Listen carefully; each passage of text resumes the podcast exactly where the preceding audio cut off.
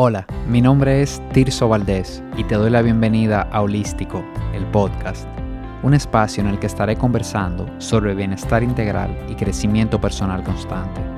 Mi objetivo es que encuentres inspiración para sumar hábitos positivos que lleven tu salud al siguiente nivel. Bienvenido. Bienvenido a este episodio 34 en el que quiero reflexionar sobre la pregunta ¿Para qué buscar salud y bienestar? ¿Para qué destinar tiempo y, esfuerzo en sentirme bien, no solo físicamente, sino también mentalmente? Y, la magia de las preguntas ¿para qué? es que te, te conectan con eso que viene, con lo que viene y con esa sensación de hacer las cosas de manera intencional. Y aunque reconozco que, la respuesta a esta pregunta no se ve igual para cada persona, por esto que, que, yo en lo personal incluso promuevo mucho lo que es la individualidad, de que cada uno tenemos gustos, tenemos preferencias y tenemos, valoramos las cosas de manera diferente. Lo que sí te aseguro es que, que sin importar cuáles sean las cosas que realmente tú quieres en la vida, si tu salud no está primero, la verdad es que la probabilidad de alcanzarlas disminuye bastante. Y si llegaras a alcanzarlas, tu capacidad de disfrutarlas y de sostenerlas en el tiempo también va a disminuir. Porque somos el único vehículo que tenemos para, para conseguir las cosas, para lograr las metas, conseguir los objetivos. Y, si no damos los mantenimientos a ese vehículo, si no estamos bien nosotros, definitivamente que, la factura va a llegar en algún momento. Si, estamos descuidando el vehículo y las cosas que necesita el vehículo para, para seguir funcionando de manera adecuada, va a llegar el momento en que no voy a poder contar con él. Y entonces ahí todo se, va a detener. Y voy a mencionarte algunos de los para qué más importantes en mi camino hacia el bienestar, las cosas que, que me han conectado en lo personal a, ese para qué buscar salud y bienestar. Y hay tres cosas, te voy a mencionar tres cosas y, vamos a hablar en detalle de ellas. ese primer para qué es crear posibilidad. El segundo sería sostener niveles adecuados de energía.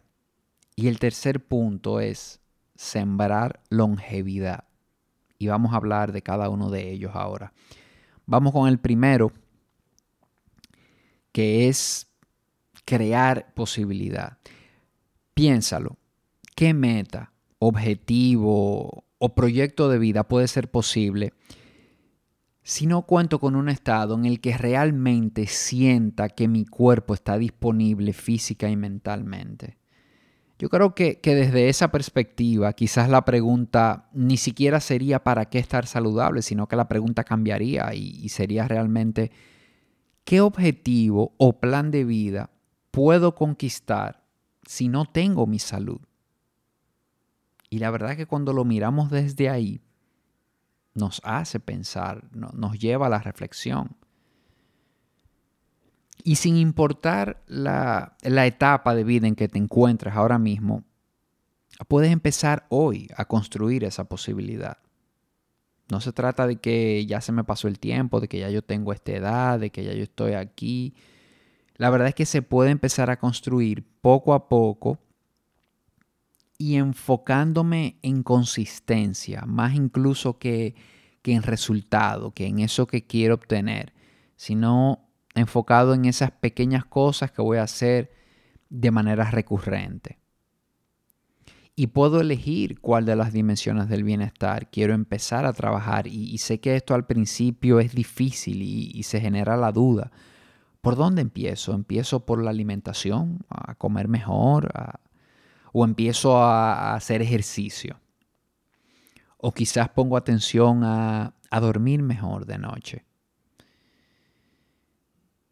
Y la verdad que en este sentido creo que hacer uso de la intuición, dejarte llevar lo que más te llame la atención, lo que más te resuene, o sencillamente elegir, elegir un punto por donde empezar. Creo que cuando cuando no estamos poniendo atención al bienestar, que ya queremos empezar y queremos empezar por, por, algún lugar de esto, no te vas a equivocar, no importa por dónde empieces, no, no hay un orden perfecto, no, hay, no tiene que haber un orden lógico en este sentido, es sencillamente empezar por uno de estos. Pero recordar también que, el bienestar está compuesto por varias dimensiones y esta de las que hablamos, la alimentación, la actividad física, el sueño, son las que usualmente conectamos, pero pasamos por alto algunas como por ejemplo conectar conmigo, empezar a conocerme realmente, conectar también con las personas a mi alrededor, sobre todo con la del círculo íntimo, con las personas importantes de mi vida, o conectar con eso a lo que me dedico, con mi trabajo. Esas cosas también son importantes, empezar a verlas, empezar a hacerme consciente de ellas y, reconocer que también forman parte de, mi bienestar. ¿Y a qué me refiero yo con esto de conectar? Porque esto se oye medio esotérico, ¿verdad? ¿Cómo realmente lo hago? Y la forma más sencilla de hacer esto es sacando tiempo para estar conmigo, para estar solo conmigo, para escribir, para reflexionar y para hacerme las preguntas importantes qué yo quiero realmente en mi vida. Y, puedo acompañarlo de algunas prácticas también, como la meditación. Es una práctica que, que ayuda bastante a conectarme conmigo mismo. Y así pasamos a ese segundo punto que te comenté de los para qué buscar bienestar y salud en mi vida. Y el segundo punto es para sostener niveles adecuados de energía. Y este punto va muy de la mano con el anterior, pues para generar esa posibilidad es seguro que vamos a necesitar niveles de energía adecuados y que me permitan gestionar cada día a nivel laboral y a nivel personal también. Elevar mis niveles de energía fue uno de los temas que que tuve yo que trabajarme mucho a nivel personal, sobre todo al, inicio de este camino. Y, actualmente es uno de los temas que, que, veo con mucha frecuencia en sesiones de, wellness coaching. Para mí, por ejemplo, lo usual era después de un día de trabajo llegar a mi casa y, y no tener fuerzas ya para prácticamente más nada. Llegar y tirarme en un sofá, pasar canales, a ver televisión, porque ya me, me sentía pesado, me sentía cansado. Y, creo que esto nos pasa a muchos y a veces no le ponemos mucha atención, creemos que es normal. Y sin estar en sobrepeso o padecer ninguna condición especial, yo sentía que, que mis niveles de energía no estaban en estado óptimo. Empecé a sentir eso, empecé a sentir que yo podía sentirme mejor. Entonces, ¿Cómo saber realmente si tu energía se encuentra por debajo de los niveles adecuados? Hay, algunos indicadores que puedes empezar a observar, como por ejemplo, cómo te sientes al despertarte en la mañana. ¿Te sientes descansado? ¿Sientes que dormiste bien? ¿Te sientes listo para empezar el día? ¿O, o simplemente no te quieres parar de la cama? Se te hace tan difícil eh, pararte a cepillarte los dientes. E, ese es un punto que puedes empezar a ver. La necesidad de cafeína, por ejemplo, también, o de algún otro estimulante para sobrellevar el día. Muchas veces vemos que a las 10 de la mañana, bueno, no, nos bebemos un café temprano antes de salir de la casa y ya a las 10, 11 de la mañana estamos sintiendo que necesitamos otro café o alguna de esas bebidas energizantes que, que hay en el mercado. Entonces, esto es un indicador que te va diciendo ¿por qué necesito e, ese boost de, energía? Los antojos de comida también son otro indicador. Me, me, antojo de comer algo dulce a una hora específica. Y, a veces no tiene que ser algo dulce, a veces puede ser harina, algo salado, algo frito. Esos antojos son información. Otro punto importante es cómo me siento si debo realizar alguna actividad física durante el día. Por ejemplo, si tengo que usar la escalera, si tengo que subir un par de pisos o caminar hacia el vehículo porque me parqué no tan cerca. O jugar un rato con mis hijos en el parque o en la sala de mi casa, sentado en el piso. ¿Cómo me siento después de eso? No, si, si veo que no me estoy sintiendo bien, todos estos son indicadores de que mis niveles de energía no están en niveles adecuados. Y la solución a esto empieza también por trabajar en esas dimensiones que ya hablamos. Y muchas veces pensamos que, que nuestra energía se debe solamente a lo que comemos o a si dormimos bien o mal.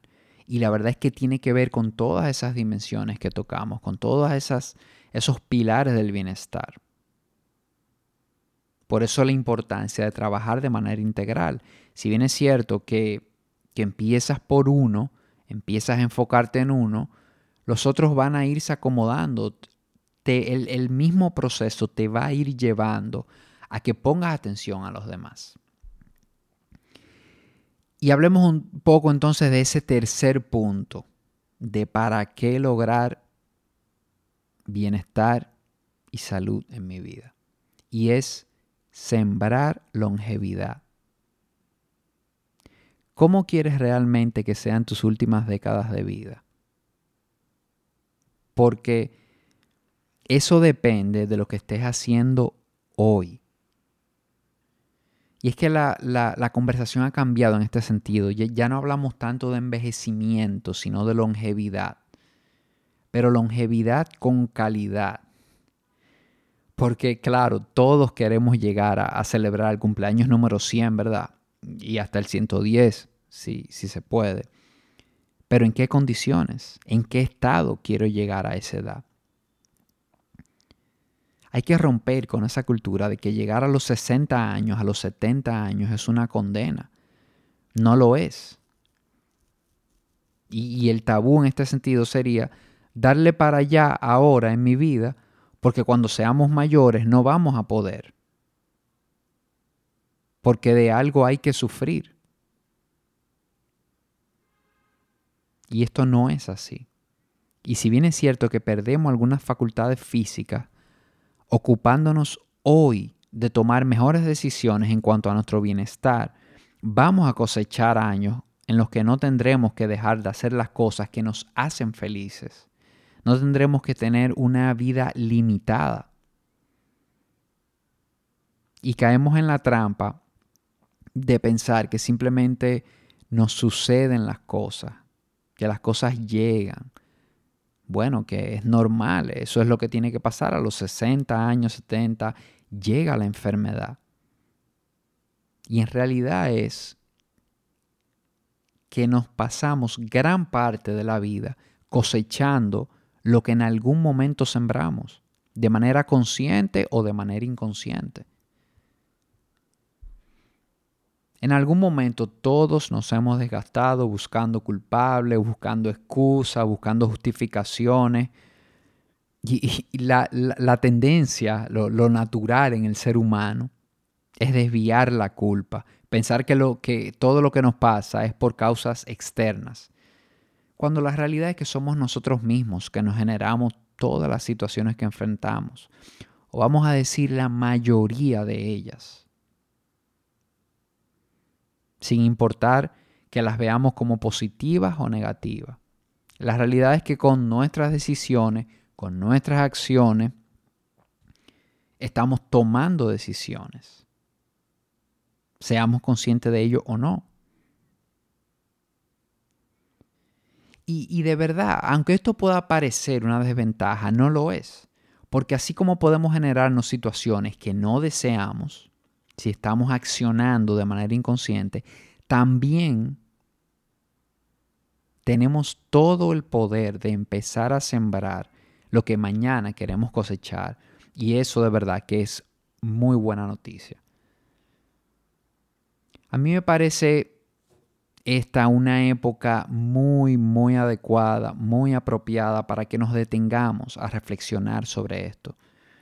Pues muchos estamos en el proceso de, de definir objetivos ya para el nuevo año que entra.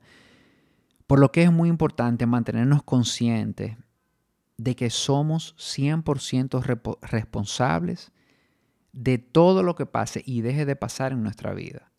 Entonces, por esto, nuestros objetivos, esos objetivos que nos tracemos, deben de estar acompañados de los comportamientos, de las acciones que debemos modelar para poder alcanzarlos. Entonces, ¿de quién depende? Eso solamente depende de mí. Dependerá de mí recoger, los frutos del árbol o tener que seguir poniendo más agua y abono.